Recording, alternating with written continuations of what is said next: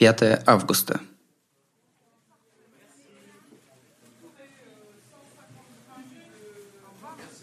В общем, с этого началась моя новая жизнь. Так или иначе, я сяду в многоэтажке номер 13, а старый дом продам в том месяце и буду ходить на работу в лес. Лично я не хочу особенно бродить по улицам, но чтобы жить дальше, придется отбросить гордость и выбираться из района. Запереться в подземной комнате и радоваться жизни могут только избранные богатеи. Безо всякой связи с моими личными проблемами, город Сикура, который я покинул полтора года назад, как и говорил мне Тиматян, в чем-то попахивал жареным. То ли с течением времени, то ли ввиду увеличения числа дел поинтереснее, чем сон, но молодых людей, болтавшихся по ночному городу, стало заметно больше, а их поведение раскрепощеннее – в школьные времена я опасался гулять по ночам, но сейчас этот праздник жизни, похоже, стал официальным. Если без драк, зачем ограничивать детишек? Наверное, такая позиция. «О, Арика-сэмпай!» Круглосутки я нашел знакомое лицо. «О, круто отбелился! Что, в группе? Ты группу сколотил?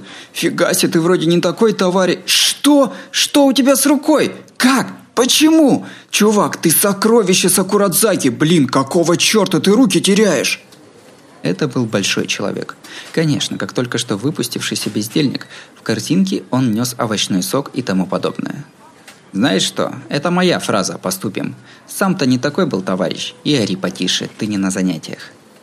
Имея в виду напряг других покупателей, я усмиряю большого младшеклассника – а, сорки. Да, угу, без особых причин такое не бывает.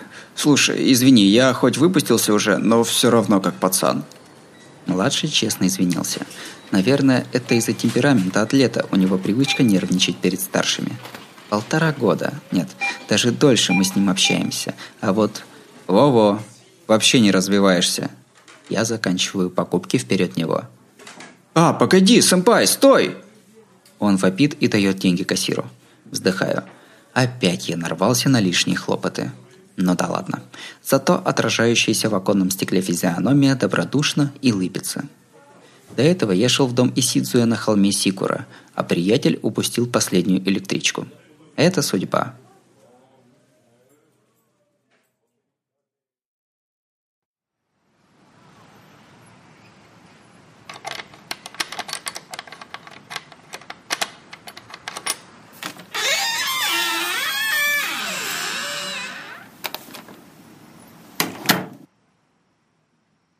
Пользуйся любой комнатой на первом этаже. А, ты готовить умеешь, я забыл. Могу карри сделать. Ну и всякие анигири. Ты как этот, э, старик-менеджер. По грустной въевшейся привычке мы без задней мысли естественно решили, что он ночует у меня.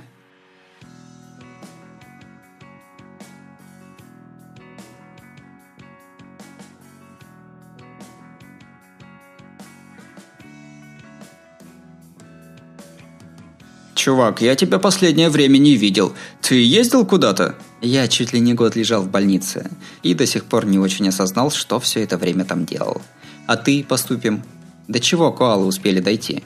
А то год назад продули в финале региональной квалификации. Эх, и не спрашивай.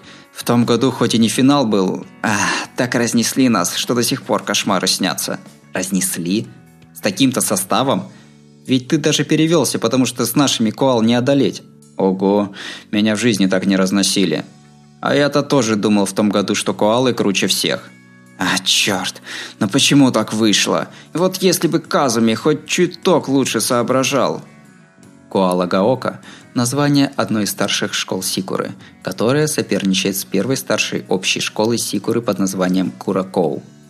Обе горячо поддерживают бейсбол, и знающий знает, что он нападает Куракоу, а защищается Коала – Ага. Поступим. А который бьющий-бегущий последний? Дошли до четвертого? Не, остановились на трех, как ты и говорил. Вообще-то, на роль четвертого человек был, но дальние хиты не по мне все-таки. Балда. Неужели надо было переходить в коалу, чтобы это понять? Блин, с тобой у нас был бы идеальный набор бьющих. Хоть ты какой крутой четвертый, в писполе один не победишь. Ха, народ из других школ уже вообще откровенно засуживали. Особенно на разогреве весной второго курса досталось. Со старшими, честно, нигде не играют. Я сам видел матч Коал с Кураковым. Смотрел и думал, что так нельзя. Еще бы. Так подкосили их, что сикурские старики-бейсболисты пошли опротестовывать. Спасибо им. Летом мы сумели сыграть нормальный матч. Ну, в те моменты, когда бегущий не стартовал. Ностальгический диалог. В конечном счете проболтали всю ночь. Из обросшего разными историями дома Исицуя слышался хохот. Я понимал, что соседи морщатся и не могут уснуть. Плюются, мол, этот массовый убийца вернулся. Но пусть хоть сегодня они дадут ему покой. Человек только вышел на волю, и если не давать даже столько счастья, то и жить не захочется.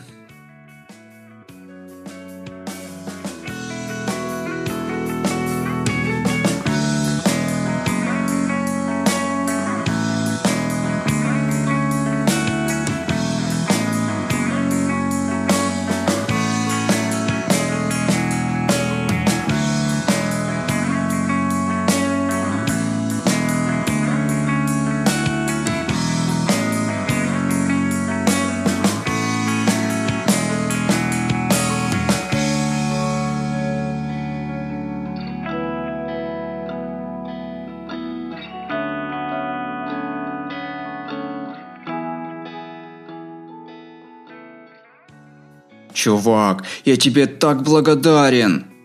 Словно взявшая нас на три года в прошлая ночь закончилась. Оба сонные, я уже думал поспать и вырубил свет, как прозвучали эти монотонные слова без тени благодарности. «А? За что? Ну как? Я же бросил Куракову, когда меня тренер терпеть не мог. Тоже ведь факт.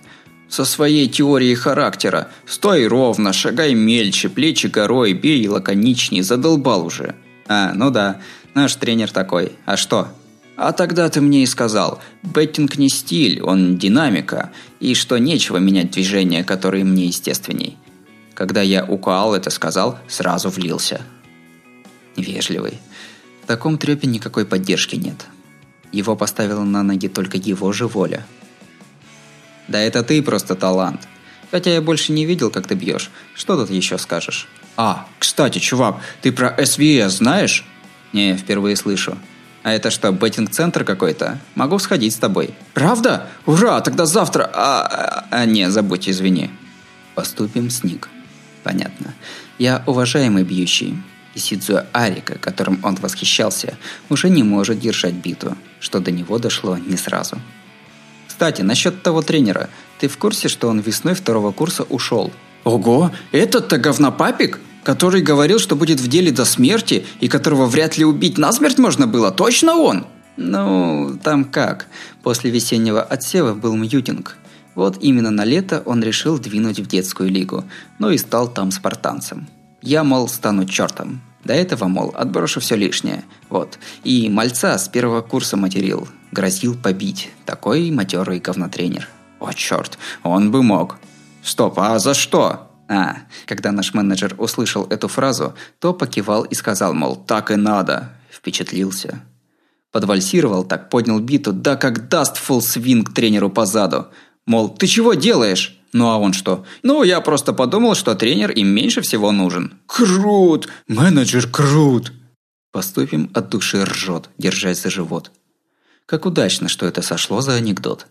Потому что когда мы стояли рядом, то побелели – и совершенно не думали смеяться.